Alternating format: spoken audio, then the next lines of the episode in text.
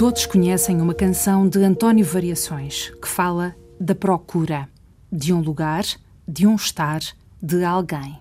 Fala de uma pessoa que não está no seu lugar, no seu tempo, que está além, que só quer ir aonde não vai, que só está bem aonde não está.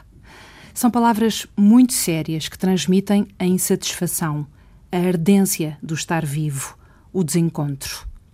Isabela Figueiredo aponta esta canção como uma das canções que serviram de pano de fundo à escrita do romance A Gorda, publicado nos últimos meses de 2016. Isabela Figueiredo é escritora e professora de português.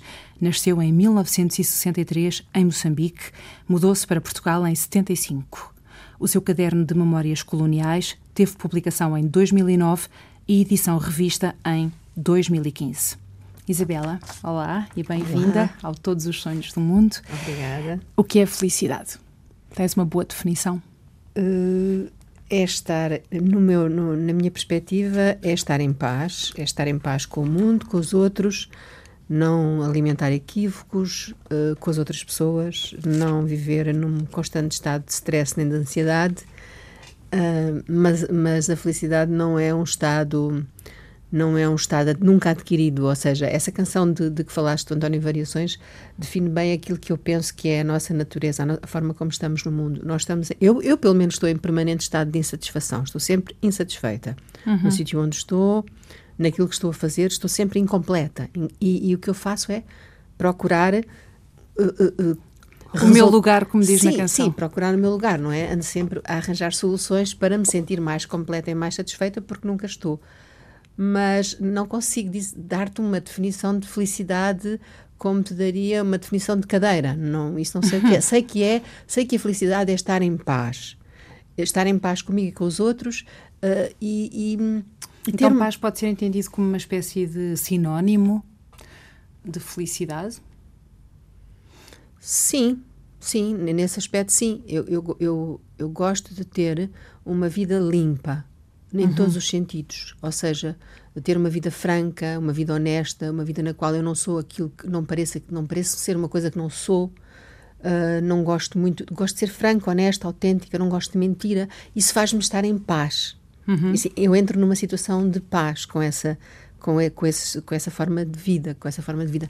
Portanto, sim, eu acho, eu associo a felicidade à franqueza, à autenticidade e à, e, e à paz que isso nos traz. Uhum. E a alegria entra nessa equação? Entra, sim. Uh, uh, mas a alegria para mim é muito diferente do que será a alegria para outras pessoas. Eu, por exemplo, sinto-me alegre com coisas muito simples, como um, tratar das plantas, tratar das minhas plantas, um, estar com a minha cadela, brincar com a minha cadela, uh, beber um copo de vinho, e comer um. Sabes, estes pequenos prazeres. alegria, eu tenho alegria com pequenos prazeres. Uh, e, e, e, também não sei como é que se tem alegria de outra maneira. Não, fazer, ver, fazer uma viagem é, uma, é maravilhoso, se bem que às vezes nos traga grandes desgostos, não é? No meio da viagem uhum. temos, sentimos grandes desgostos, isso já me aconteceu muitas vezes. Mas uh, são os pequenos prazeres, a alegria. Mas a viagem ou o conseguimento são situações extraordinárias. E tu estás a falar de situações ordinárias, banais, estás sim, a falar sim, de sim, sim. pequenos gestos, sim, pequenas pequenos coisas. Gestos, sim. Uhum. Eu tenho alegria com esses pequenos gestos. Tratar das flores, como eu te disse há pouco. Uhum. Brincar com a cadela. Uh, estar no silêncio absoluto, não ouvir barulho algum. Ou então ouvir uma música de que eu gosto. Fazer aquilo que.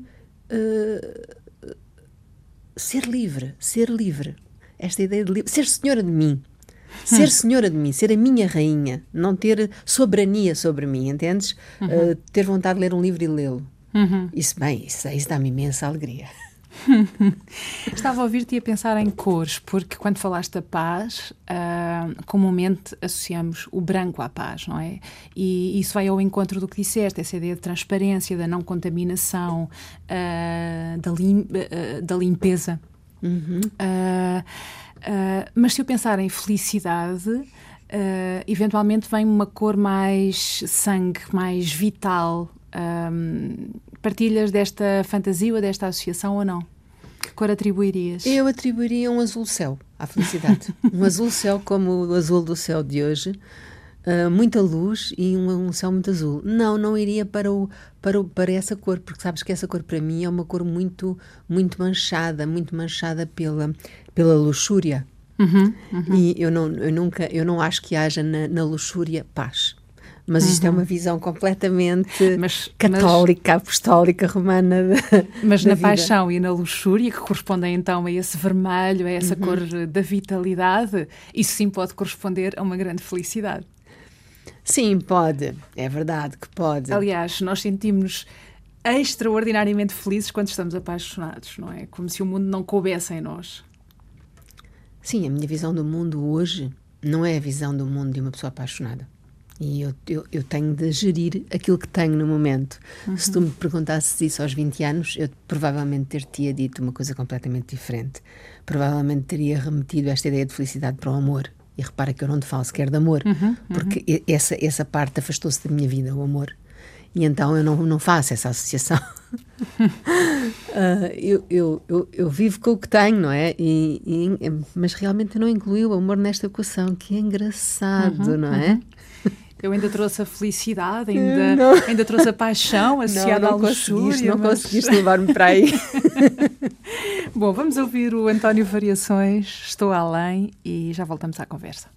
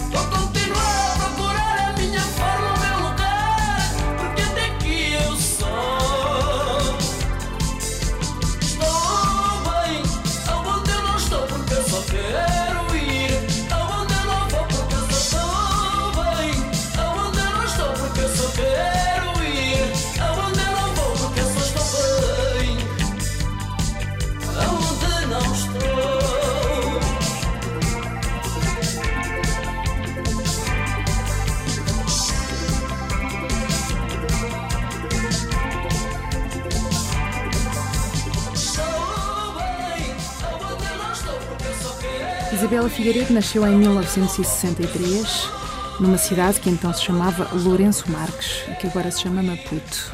Isto é uma coisa que te deixa triste? Pensar que o sítio onde tu nasceste já não existe, uh, não tem sequer o mesmo nome? Não me deixa triste, mas há aqui um, um, uma sensação enorme de algo perdido, de algo que se perdeu, que já não existe. Uh, e isso é, uma, é, um, é um buraco negro dentro de mim, porque é um, um sítio onde eu não, jamais poderei entrar e, e nunca mais poderei entrar nesse lugar e sair viva. Ou seja, eu realmente perdi esse lugar. E, portanto, há aí uma falha, há aí uma, uma ferida, uma fenda. Uhum. Não me deixa triste, mas há um sentimento de perda uh, real. Eu gostaria de não ter perdido esse lugar. E uhum. isto é completamente apolítico que eu te estou a dizer. Estou a falar-te de um lugar uhum. e de um ambiente. Sim. Uhum. A escrita, a psicanálise também foram lugares, foram possibilidades, foram instrumentos para suturar um pouco a ferida dessa perda? Sim, sabes que a escrita é sempre. A escrita é a psicanálise. A psicanálise de uma maneira e a escrita de outra. São sempre formas de remendar, não é? De remendar aquilo que está um bocadinho descozido, um bocadinho rasgado. Sim, são. É uma forma de compor um bocadinho as coisas. Uh, é, uma, é, um tratamento, é uma terapia, não é? Penso que sim, penso que sim. Eu, eu, eu continuo a não conseguir escapar uh, naquilo que escrevo à, à questão de, de perda da terra, da terra natal e, no, neste caso, da perda de África, que continuo a dizer que não é uma. Não, não estou a falar de uma questão política. Estou a falar de uma questão emocional, sentimental. Eu continuo a não conseguir deixar de falar disso, ou seja, no, no, no, próximo trabalho que vou escrever, no próximo livro, eu vou continuar a falar da África, porque não, não tenho esse assunto resolvido. E, e a psicanálise é, é, é, é, também uma terapia, exatamente como a fisioterapia serve para o corpo, é também uma terapia. Eu faço em permanência uh, psicanálise e não estou a pensar deixar de fazer porque eu preciso de pensar-me uhum. e de, de, pensar a vida e de pensar-me. Eu, eu, preciso muito disso, preciso desses momentos. Uhum. Estou a pensar que no romance A Gorda, um, a, a, personagem principal uh, pode ser que a seguir uh, uh, falemos um pouco mais do livro e possamos perceber se, se és tu Quer dizer, és sempre tu, o autor está sempre uhum, lá, claro, sim, claro, Mas, mas estás inteiro ou não. Mas a personagem principal perde a mãe e o pai. E agora estava a ouvir-te a falar da perda da África e estava a pensar que, no fundo, estás sempre a falar da perda da raiz, seja a terra, o tempo, mas também os progenitores, não é? Estamos sempre em perda e a afastar-nos de um lugar de onde de onde vimos, mas ao mesmo tempo eles estão, estes três, quer a mãe, quer o pai, quer, quer uh, esse lugar mítico da tua infância, Moçambique, são lugares muito presentificados na escrita. Tu dialogas com eles constantemente. E por isso estava a interrogar-me até onde é que uh, a perda é uma, é uma perda um, efetiva. Uh, ou se, ou se, ou se tu não, não os tens dentro de ti muito. Um, percebes o que quer dizer? Se Sim, calhar... eu percebo. Eu suplanto a perda a partir do momento em que a trago para o presente e escrevo sobre ela e a torno, a, a torno um organismo vivo. Eu pego, na, eu pego naquilo que perdi, que é a terra, o pai e a mãe, e torno-os constantemente presentes. Eles estão constantemente presentes. Uhum. Na minha casa eu tenho a minha terra constantemente presente e os meus pais. E dessa forma há uma, uma um, da, minha, da minha parte, uma negação, uma negação, uma, uma negação e uma reconstrução. Eu uhum. nego o que perdi e reconstruo o que perdi. De, à minha maneira, de acordo com os meios que tenho, eu faço isso. Mas, por exemplo, agora em relação aos meus pais, tu falaste dos meus pais. Sabes que eu, eu vejo muito os meus pais como a minha terra neste momento. Eu não uhum. tenho terra. Mas os meus pais, embora estejam mortos, eles não se transformaram eles são, não se transformaram, eles são ainda hoje o meu pai e a minha mãe. A memória que eu tenho deles, embora não possa aceder a eles, eu não posso aceder a eles, mas eles não se transformaram, eles não deixaram de ser Lourenço Marques e não passaram a ser Maputo. Uhum. Eles eram os meus pais e continuam a ser os meus pais. E, e nesse aspecto eles permanecem como a minha terra. É um, são o meu lugar, os meus pais. Pensas neles uh... constantemente? Uhum. Penso neles constantemente, sempre. Não consigo, não consigo, não sei, não, não sei como é que os outros fazem, mas realmente os meus pais são uma referência tão importante para mim não sei como é que é possível alguém ser tão importante para outra pessoa, mas eles são mesmo muito importantes para mim e são um grande exemplo. Apesar de anos de afastamento, porque tu regressaste em 75 Uh, e estiveste algum tempo sem os teus pais, e, e, apesar de um conflito, sobretudo com o teu pai, que está muito expresso no, no, caderno. no caderno, queres falar um pouco disso? Sim, quero. Bem, eu tive um conflito com o meu pai que era um conflito humano, uh, de, de, de, justiça humana. Não, eu não conseguia entender o, o, mundo do meu pai. O mundo do meu pai era um mundo já para mim uh, incompreensível. Era um, era um mundo do tempo do Estado Novo, o mundo da injustiça, o mundo da desigualdade, da desumanidade. E eu já nasci num outro tempo. Eu nasci nos anos 60. As tendências eram outras, aquilo que se dizia, que se ouvia na rádio, e a rádio é muito importante para mim, aquilo que se ouvia na rádio e se lia nas revistas que chegavam, que havia em Moçambique, eram já os anos 60. E, portanto, eu sou influenciada pelos anos 60, pela geração do maio de 68, porque nessa, é nessa altura que eu começo a despertar para a vida. E, portanto, toda a mentalidade do meu pai é uma mentalidade antiquada e que me, me assusta. E a vida dos adultos também me assustava, ainda me assusta muito, mas eu fujo bastante da vida dos adultos. E o conflito com o meu pai é um conflito ideológico. Uhum. É apenas um conflito ideológico, porque eu adorava o meu pai, acho que o meu pai era uma pessoa extraordinariamente bem formada, tal como a minha mãe, e, mas esse conflito político nós tivemos, tivemos até, até à sua morte, e travámos, travámos lutas verbais muito violentas, os dois. Mas é muito raro que as pessoas consigam isso que tu descreves, que é uh, superar uh, um diferendo ideológico tão um, vivo, tão forte como era o vosso, e continuar com essa uh, certeza do lugar afetivo que ocupam Uh, Mas eu consigo isso com toda a gente, sabes? Eu consigo, eu consigo separar as águas. Eu tenho amigos que são muito diferentes de mim, com os quais eu não concordo em milhares de coisas. E contudo, eu tenho um lugar de. tenho ali um ponto de encontro com eles, que é aquela parte em, em que concordamos e em Como é que tu consegues isso? Como é que se é amigo? Uh, de que é que falam? Em que é que, uh, em que, é que constitui uh, essa, essa amizade, esse, esse, esse cimento? Temos de nos conhecer muito bem. Uhum temos de conhecer-nos muito bem uns aos outros. Eu sei exatamente o que é que posso dizer aos meus amigos e o que é que não posso. Sei quais são os terrenos uh, difíceis, quais são os terrenos, como é que se chama, as águas... Os, os, os, terrenos pantanosos. Sim. Então, esses terrenos pantanosos eu tenho de os abordar com muita delicadeza. e tenho, sobretudo, de de desenvolver o nosso convívio, desenvolver a nossa conversa uh, nos terrenos em que, em, que, em que estamos de acordo e desvalorizar. Eu desvalorizo algumas coisas com, de que não, com que não concordo. Desvalorizo isso ou falo de, de, de, forma muito delicada, sem qualquer agressividade na voz. Eu sou muito diplomata. Sou muito diplomata a falar dessas coisas. Também sou bruta às vezes. Uhum. Mas quando eu sei que é um, quando eu tenho consciência de que é um terreno pantanoso, eu falo deles, falo daquele assunto com muita diplomacia. E consigo, consigo ter amigos bastante diferentes de mim, politicamente até. Uh, e com o meu pai. Mas isso tem a ver com, com, o treino do meu pai, com o treino com o meu pai. tem a ver com isso, porque o meu pai era uma ótima pessoa. E, e isto é verdade, eu, eu digo isto com uma total honestidade. Se eu quisesse encontrar um amigo, eu gostaria de ter um amigo como meu pai, não me importaria que fosse que tivesse aquelas ideias que meu pai tinha, tão antiquadas e tão fora, de, fora do, do, daquilo em que eu acredito, porque ele era uma ótima pessoa e é isso que realmente me interessa nas pessoas. É uma ótima pessoa. Ok, então é por aí que eu quero ir, mesmo que tenhamos ideias muito diferentes. Uh, e, e com meu pai havia essa profunda relação de amor que era eu já estar apaixonada por ele muito antes de ter qualquer ideologia.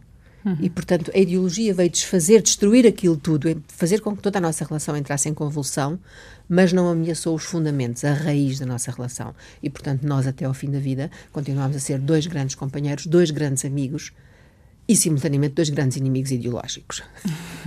Há uma descrição muito bonita que fazes uh, na Gorda uh, dos domingos uh, passados ali na Costa da Caparica com, uhum. com o pai, uhum. ele já debilitado e o riso, o riso que fazia parte dessas tardes, e encontrar uma cumplicidade, um encontro, uh, um pretexto para a felicidade Sim. em qualquer coisa. Sim, comer um gelado, sabes? Comer um gelado na estonada, na Costa da Caparica, que saudades que eu tenho, que bom que era, que grande companheiro. O prazer destas pequenas coisas é fundamental. Sentar-me à sombra num dia de verão e beber uma bebida, comer um gelado. Meu Deus, isto é a felicidade, mas não pode haver mais, não pode haver mais do que isto. Não, ah, com certeza, obviamente, sei lá, nascer um filho, não conheço, não conheço esse sentimento. Há com certeza coisas extraordinárias, mas as pequenas coisas, eu, eu acho que é só as pequenas coisas e a soma das pequenas coisas constituem a felicidade. Eu não hum. acredito, eu nunca acreditei, nunca, nunca, que a felicidade fosse uma coisa transcendente. Não acho que ela hum. seja uma coisa transcendente, um, um estado zen, assim, um, um estado sublime. Não. Eu acho que a felicidade é esta soma de pequenas coisas. Olha, é eu chegar ali à entrada e sentir o cheiro do café e dizer: Quero, quero um café, senti este cheiro, este odor, o odor do café. Quero um café agora e vou e posso tê-lo. Se não pudesse ter, era, era mau. Mas pronto, posso ter um café. E este, este, esta pequena felicidade, o cheiro do café, o odor, o, odor daquele aroma e o beber o café, esta, este gesto tão pequeno o que é que tu imaginavas que era a felicidade quando eras criança? E, portanto, pensavas, uh, quando eu for grande vou ser muito feliz e a minha vida vai ser assim assado. A que é que correspondia isso? Olha, eu penso que quando eu era muito pequena, muito pequena pensava que a felicidade iria ser um dia quando eu casasse e tivesse filhos. Porque era muito menina e associava, obviamente, ob, obviamente, a felicidade a uma ideia de família, de constituição de família, não é? Um dia eu hei de casar, ter filhos e, e ter o meu emprego e ser muito feliz.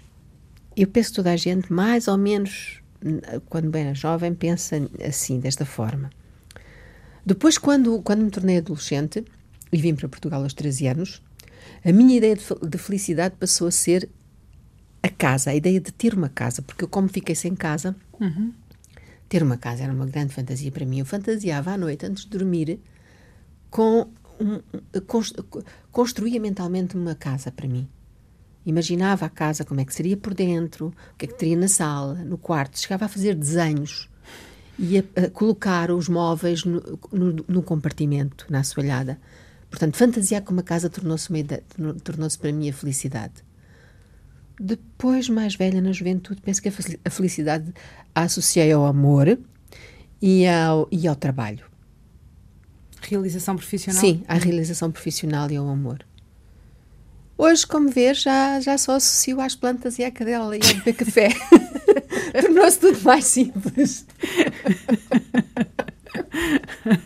Mas tens de estar amarfanhada por. Hum no fundo, ter deixado todos estes sonhos pelo caminho ou encarando bem a ideia de que isto é uma constante metamorfose?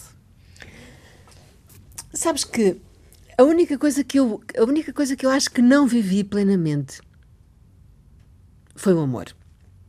O amor eu não vivi plenamente. Pensei que ias dizer não ter um filho. Não. Uhum. Não, penso muito nisso. Sim, também penso nisso, no não ter um filho, mas uh, acho que é ou seja, eu quando ouço as minhas, quando as minhas amigas que, que desejam muito ter um filho e depois têm-no e sentem-se profundamente infelizes porque a sua vida mudou completamente e deixaram de ser soberanas. Uhum. Porque um filho deixa, de, exige, exige a nossa vida, esgota-nos. E eu penso que se calhar não teria sido muito boa, muito boa ideia ter tido um filho. Mas sim, mas sonhei com isso. Mas eu, não, eu penso que realmente o que eu não vivi o que eu não vivi totalmente, que gostaria de ter vivido, uh, mas que agora também já, já estou demasiado amarga, foi o amor. O amor não vivi. Hum. Quer dizer, tive, eu, eu, conheço, eu sei o que é, mas uh, isso não vivi. Totalmente. Tu usaste uma palavra uh, que gostaria de sublinhar, fantasia, um, e gostava de ler um pequeno excerto uh, do teu romance, está quase quase no final. Diz assim: tirando a fantasia que nos arranca à escuridão parada dos dias, sucedendo-se indistintamente, o que vale o tempo que nos foi dado ou que viemos procurar. Portanto, a fantasia é o que nos arranca à escuridão, essa escuridão, essa escuridão dos dias apagados que se enrolam um no outro, que se sucedem uh, indistintamente. Um, e, portanto, se não for a fantasia, o que vale o tempo que nos foi dado ou que viemos procurar. Isso é a Maria Luísa que diz. Sim. Não sou eu. a Maria Luísa uh, do romance ela é uma personagem muito fantasiosa. Uhum. Ela precisa da fantasia para se aguentar viva. Ela está sempre a fantasiar com atores, atores de Hollywood. Isso ajuda. Uh, mas eu, eu, de facto não sou assim. Eu não sou uma pessoa que fantasie muito dessa forma. Como eu te disse, uh, fantasio com, com coisas. Há bocadinho estava a dizer que fantasiava com uma casa, fantasio com coisas que desejo ter. Mas eu não sou uma pessoa de muita fantasia, eu, sou, eu, eu não sou uma pessoa de grandes sonhos. Há bocadinho usaste também essa palavra, a palavra sonho, não foi? Sim, o título do programa é o Todos os Sonhos do Mundo, sim. indo ao encontro dos versos do Pessoa. Não sou nada, nunca serei nada, a parte disso tenho em mim todos os sonhos do mundo. Eu recuso ter sonhos eu, eu digo a mim própria, eu não tenho, eu não, eu não, não tenho sonhos, eu tenho objetivos. Pareço um desportista a falar. eu tenho um objetivo e o objetivo é chegar aqui. O que é que eu tenho de fazer para chegar aqui de forma que seja legal, que não prejudique ninguém, que seja boa para toda a gente? Eu tenho um objetivo, não tenho, tenho anseios.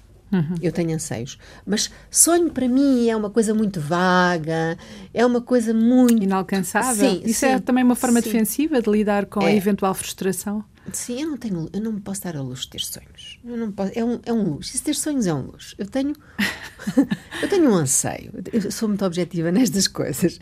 Tenho um anseio, sou muito pragmática. Tenho um anseio. Quero chegar, quer, há uma coisa que eu quero conseguir. Como é que eu faço para chegar lá? Uhum. O que é que eu faço para chegar lá? E como, é, e, e, como te dizia, não é o que eu faço para chegar lá atropelando alguém, não.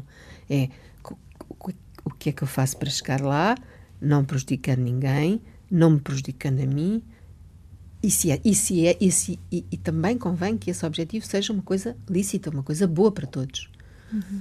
Mas essa ideia de sonho da Maria Luísa, de estar constantemente a sonhar, não, isso não tem nada a ver comigo. Não tem, tem a ver com ela, mas não tem a ver comigo. Hum. Podemos voltar à infância. Como é que eram os teus dias felizes? Um, e numa altura em que não pensavas ainda sou feliz, não sou feliz, porque claro que toda esta elaboração é, é posterior. Sim, olha, os meus dias felizes na infância foram sempre a brincar com animais. Uh, e a fazer brincadeiras so, sozinha, eu era filha única, portanto tinha de fazer, inventava brincadeiras sozinha. Uh, fazia, fazia, eu acho que já falei disto a várias pessoas e várias pessoas me dizem que faziam o mesmo fazia experiências químicas no lavatório da casa de banho. Ou seja, entupia o lavatório da casa de banho com substâncias que para lá metia, que ia buscar à dispensa da minha mãe, que ia buscar uh, detergente, acetona, coisas tudo, assim. Tudo, sim. Queria ver o que é que dava a mistura disto com aquilo, como o professor, o professor, o professor Pardal na banda desenhada do sim. Walt Disney. Fazia misturas e isso deixava-me muito feliz. Claro que a minha mãe ficava muito infeliz, mas eu sentia muito feliz. Gostava também de brincar com, com os cães, com os meus cães. Brincava com as roseiras da frente da minha casa. Brincava com as formigas. Imaginava que o carreiro de formigas que passava numa determinada zona da minha, da, do meu quintal eh, era, era, eram essas formigas desse carreiro constituíam um povo que andava em busca de comida e eu tinha a missão de ajudar esse povo a conseguir comida, e então punha gomos de tangerina no chão para que as. Para que as. inventava o um mundo, invent, tinha o meu mundo de criança. Tinha uma pequena, fazia uma pequena venda também no muro que dava para, para o lado fora da casa. Isso eram dias de felicidade. Eram dias de felicidade. Como vês, são coisas tão pequenas. É a criação de um mundo próprio, particular. Mas... E como é que depois conseguiste encontrar uh, a felicidade, ou pelo menos uh, esses tesouros, esses tesouros tão simples, uh, quando o clima começou a ficar tão uh, tenso, perigoso, conflitual, quando o mundo à tua volta parecia desmoronar e tu precisavas, uh, no fundo, de continuar nesse casulo, com liberdade para pensar nos teus enredos. Estás a falar, estás a falar da época da Sim. descolonização? Sim. Um, bem, eu não sei. gostava de saber.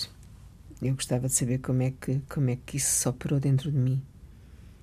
Sei que lia muito, lembro-me de ler muito, lembro-me de me envolver ativamente em todas aquelas coisas da Frelimo, políticas que na altura começaram a existir. Havia trabalho voluntário que nós íamos prestar aos sábados. Eu ia também.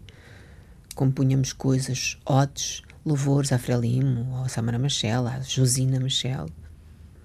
Envolvia-me bastante politicamente, até porque convinha convinha porque... Mas isso uma adolescente? Sim, como uhum. adolescente, sim. E lia. Porquê que convinha?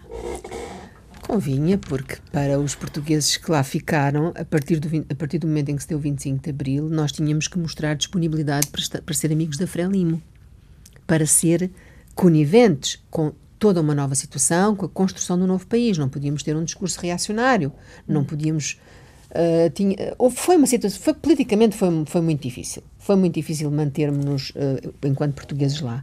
Portanto, nós tínhamos de, de, de, mostrar disponibilidade para aquele trabalho da construção de um novo país, de uma nova sociedade marxista, etc, etc. E sermos empenhados. O meu pai não mostrava disponibilidade nenhuma. Portanto, eu e a minha mãe tínhamos de fazer o nosso papel de amaciar aquilo que o meu pai não amaciava. E por isso é que eu, por isso é que eu digo que convinha. Hum. Foi um tempo muito difícil, muito difícil para os portugueses lá. E não foi por acaso que eles vieram embora. É uhum. É porque aquilo era mesmo muito difícil. Quanto tempo uh, depois é que eles vieram? Os meus pais? Uhum. Os meus pais só vieram em 85 para Portugal. Portanto, estiveste 10 anos sem eles, sim, sim. a militar a partir de cá, a ter lutas a partir de cá e eles aguentarem. Não, sabes que não, não é possível ter lutas dessas ideológicas por carta, por correspondência, porque naquela altura nós comunicávamos por carta todas as semanas, eu lhes escrevia e eles a mim. As cartas serviam para comunicar a vida diária normal, não para travar lutas ideológicas. Eu só comecei mesmo a travar lutas ideológicas a partir de 85, quando eles vêm, e eu já sou uma mulher de 23 anos, 20, quase 23 anos, 23 anos, e sou uma mulher, sou uma mulher, sou, sou, sou eleitora. Reparem, e o meu pai chega com um discurso do antigamente uh, um discurso de direita que eu, com o qual eu não me identificava. Portanto, a, a, luta ideológica começa aí, quando meu pai regressa. Há, há, houve sempre uma perplexidade uh, em relação ao que o meu pai era e ao discurso do meu pai ao longo destes 10 anos. Mas nós não tínhamos, eu não tinha oportunidade de discutir com ele, porque eu estava com ele uma, um, um, mês por ano. Porque meu pai vinha cá nas férias. Portanto, eu, nesse mês eu não ia discutir com o meu pai não ia levantar questões. É interessante também pensar que uh, quando tu partiste uh, não eras uma criança, mas uh, estavas a entrar na adolescência Sim. e depois eles viram-te mulher e, portanto, ehm, de repente já não eras a, a, a menina deles.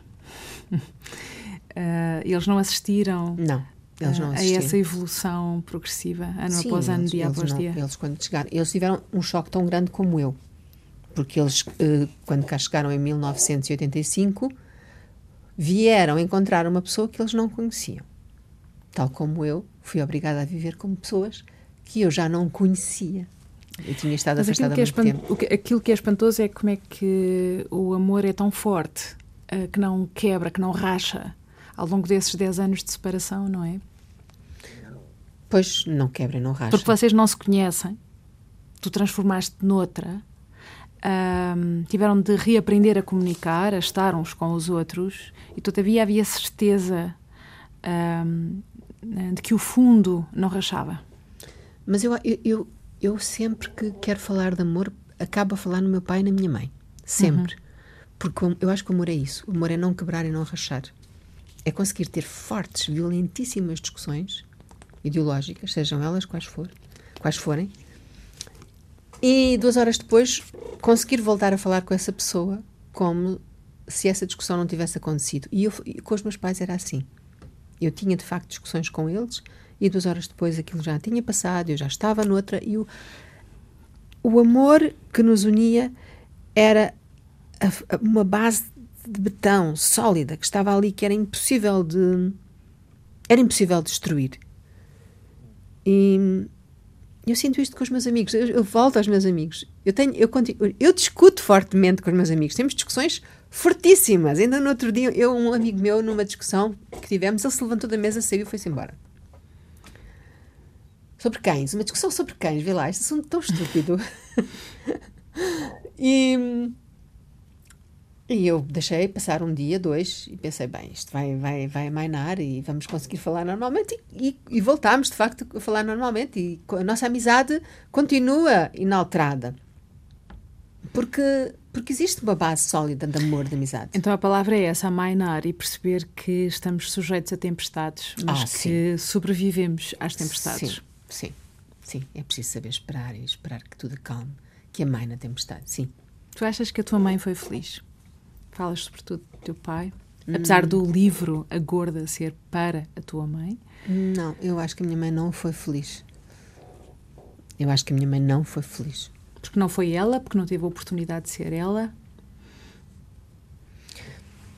E estou a pensar sobretudo acho num país mãe... em que as mulheres tinham pois, uh, eram reféns pois de um é exatamente, de um lugar. É exatamente por isso, por, por ser refém de um estatuto, de uma cultura, por não ter conseguido superar esse estatuto e essa cultura, por ter sido escravizada pela cultura e pela família, por se ter preocupado sempre com os outros e nunca com ela, por não ter conseguido sair dessa prisão. Eu acho que a minha mãe não foi feliz. Meu pai sim, meu pai foi, mas a minha mãe não. Porquê é que ele foi feliz? Bem, meu pai foi feliz. Além de ter a vantagem na altura de ser homem. Pois, o meu pai tinha a vantagem de ser homem, não é? Mas o meu pai tinha, o meu pai tinha em comum comigo esta característica de, de apreciar as pequenas coisas e de apreciar os, apreciar os prazeres dos sentidos e de se sentir satisfeito com pequenas coisas. A minha mãe não. A minha mãe era uma pessoa diferente, era uma pessoa mais. Era uma pessoa muito eh, tímida, era uma pessoa muito sóbria, muito nobre, mas eu naquela nobreza não havia, não, não via a minha mãe sentir prazer de estar viva. Enquanto eu, eu e meu pai temos, tínhamos prazer com uma, uma gargalhada, comer um gelado, sabes? Essas pequenas coisas que eu sinto que eu e meu pai, eh, e éramos muito amigos também por isso, porque esta, esta, estes pequenos prazeres nos uniam, este prazer de estar vivo nos unia. Eu não te consigo dizer que sentisse que a minha mãe tinha prazer de estar viva. Não, a minha mãe sentia, estava sempre a fazer um frete. Ela estava sempre a fazer um frete. Portanto, eu digo que acho que não, que não foi feliz. Enquanto, uh, no, no, no, caso do meu pai, eu acho que meu pai, o tempo que viveu, e não foi muito, mas o tempo que viveu, viveu plenamente. Tu achas que se aprende um, ou nasce com a pessoa ou não? A ser assim como tu e o teu pai um, eram? Eu acho que se aprende. Uhum. Eu acho que se aprende. Acho que eu tive a sorte de ter, de facto, o meu pai. Meu pai é uma personagem muito importante para mim, é uma pessoa muito importante para mim, porque ele de facto ensinou-me a ter esse prazer da vida. A viver com o prazer da vida, procurar o prazer da vida nas pequenas coisas, não nas grandes. Eu não sou feliz com um diamante. Isso não me faz feliz. Eu não sou feliz com uma obra de arte de não sei quantos milhões de euros. Eu gosto de a contemplar, mas eu não preciso de a ter, não me faz feliz. O que me faz feliz são realmente estas pequenas coisas, estes pequenos prazeres dos sentidos e do intelecto uh, comer um gelado, dar uma gargalhada, aproveitar um dia de sol. E se estiver a chover também, aproveitar a chuva e... Quase não falaste da tua profissão de professora. Que prazer é que isso te dá? Bem, eu gosto muito, eu gosto. O prazer que, que, mais, que mais sinto com a minha profissão de professora é o convívio com os alunos. Eu gosto muito de conviver com eles, de falar com eles, de lhes responder, de ouvir as parvoices que eles têm para me dizer, de de estar com eles. Eu gosto muito dos miúdos, gosto muito de ler textos com eles, de ler poesia, de ler poemas, de que eles me digam: a senhora não percebe nada disso, isso não tem sentido nenhum. gosto, gosto das questões deles, gosto, gosto, eu gosto dos textos, eu gosto da literatura e gosto de estar com eles. De resto, detesto tudo na minha profissão. detesto corrigir testes, detesto trabalhar com grelha Excel. Aliás, agora já nem consigo olhar para aquilo, não consigo ver aquilo. Detesto todas as burocracias da minha profissão, mas gosto da literatura e gosto dos alunos. E isso é, aquilo, é, o, é o maior prazer que eu tenho. Hum. Escreves todos os dias? Escrevo todos os dias. Todos os dias, mesmo que não, não tenha vontade, escrevo um, duas ou três frases que depois tento ver como colar noutra coisa qualquer que já tenha feito. Como se fosse um diário? Sim, como se fosse. Não, não tem forma de diário. Sim, escrevo ideias, escrevo pensamentos, escrevo coisas que quero fazer, que deveria ter feito. É, é assim, de, dessa forma. E depois, no dia seguinte, olho para aquilo e vejo se aquilo tem algum sentido ou não, se posso usar aquilo, se posso desenvolver. Agora estou nessa fase. Hum. No, no teu Facebook e no teu blog uh, escreves uh, muitos textos, pequenos fragmentos, uh, alguns muito cômicos sobre a vida de todos os dias e a vida na margem sul. falas imenso da relação com o dinheiro, que é uma palavra que não usamos ainda neste programa em que estamos a falar de felicidade ou em que partimos daqui. e, e estou a interrogar-me porquê porque. ah, mas eu respondo já com muita facilidade. Eu falo muito da relação com o dinheiro porque tenho muito pouco e porque o dinheiro é muito importante para mim. Porque eu preciso de dinheiro para ser feliz. Eu preciso de dinheiro para chegar aos pequenos prazeres, ou seja, para comer um gelado. Eu preciso de dinheiro. E, portanto, uhum. o dinheiro é. As pessoas à minha volta têm pouco dinheiro e eu vejo como o dinheiro determina a nossa, o nosso acesso ao, ao bem-estar. É por isso que eu falo. E, e, acho que há uma enorme desigualdade, há uma enorme desigualdade na posse desse dinheiro. Uh, isso é, é, tão, é tão flagrantemente injusto. Uh, a, a, a, forma como a ter dinheiro ou não determina a nossa capacidade sequer de saber se somos ou não felizes. Porque, de, porque determina o nosso acesso à educação. Determina se vamos ter educação ou não vamos ter. E, e é por isso que eu falo, falo de dinheiro e, e, vou continuar a falar de dinheiro. No meu próximo livro vai, no próximo livro vai-se falar muito dinheiro. E na margem sul, esta questão do dinheiro é importante, porque a verdade é que nós não, eu acho que nós na margem sul não somos pessoas com muito dinheiro. Ainda hoje eu estava a falar disso com a minha empregada, com a minha mulher há dias que se queixava do facto das patroas não poderem pagar-lhe. Estávamos, eu, estava, eu estava a dizer-lhe, sabe, que ela quer trabalhar na margem sul. Eu estava a dizer, sabe, aqui na margem sul não há muito dinheiro. As pessoas são operárias, têm o seu salário normal, não temos muito dinheiro. Mas havia um post em que dizias que a tua empregada justamente gostava de trabalhar para professoras. Ela, porque sim. as professoras, apesar de tudo, pagam. Sim, ela gosta especialmente de trabalhar para mim. E também dão bons conselhos. Pois é isso. ela gosta especialmente de trabalhar para mim e eu, e eu gosto dela, por acaso eu gosto mesmo muito dela. Gosto mesmo muito dela e tenho uma relação muito boa com ela porque ela é mesmo uma boa mulher, uma boa pessoa. E, e, e eu dou-lhe muitos conselhos e também a ouço. Por exemplo, eu disse-lhe que. Às vezes ela até me parece minha mãe. Eu disse-lhe que vinha, que vinha ter contigo, que tinha uma entrevista, e ela olhou para mim de alto a baixo. E eu respondi-lhe: não é na televisão, é uma entrevista na rádio. Percebes? O olhar dela foi: eu não estava suficientemente bem vestida para uma entrevista, na, uma entrevista, porque ela associa a entrevista Sim. à televisão. Temos assim uma relação engraçada. Mas a Margem Sul é um sítio. É um sítio giro. Estás toda na cara, nos olhos e, e, no, e no sorriso. Uh, ou seja, uh, eu não reparo uh, o que é que tu trazes vestido. Não é a primeira vez que te encontro e não me lembro nada das outras vezes, mas aquilo que eu guardo sempre é a tua cara, eu, é, é, é, é o que irradias. Tens Sim, mas isso. Eu, eu... Esse, é, esse, é, o meu recado para a tua empregada. mas eu sou muito aquilo, eu, eu por acaso sou muito aquilo que aparento, não, não, há, não, há, não há nada escondido. Bom, estamos a terminar como começámos, ou seja, com o branco, com, com uma coisa sem mácula, acho que posso uhum. dizer assim, no sentido em que o que tu procuras é, é uma coisa que é o que é. Uhum. E que uhum. não pretende ser. Exatamente. Terminamos com alguma canção ou podemos. Uh... Podemos terminar com aquela minha canção favorita do Lou Reed, que é o Perfect Day. Pode okay. ser? Ok. Parece-me apropriado. Obrigada, Isabela Figueiredo. Obrigada. Just a perfect day. Drink sangria in the park. And then later, when it gets dark, we go home.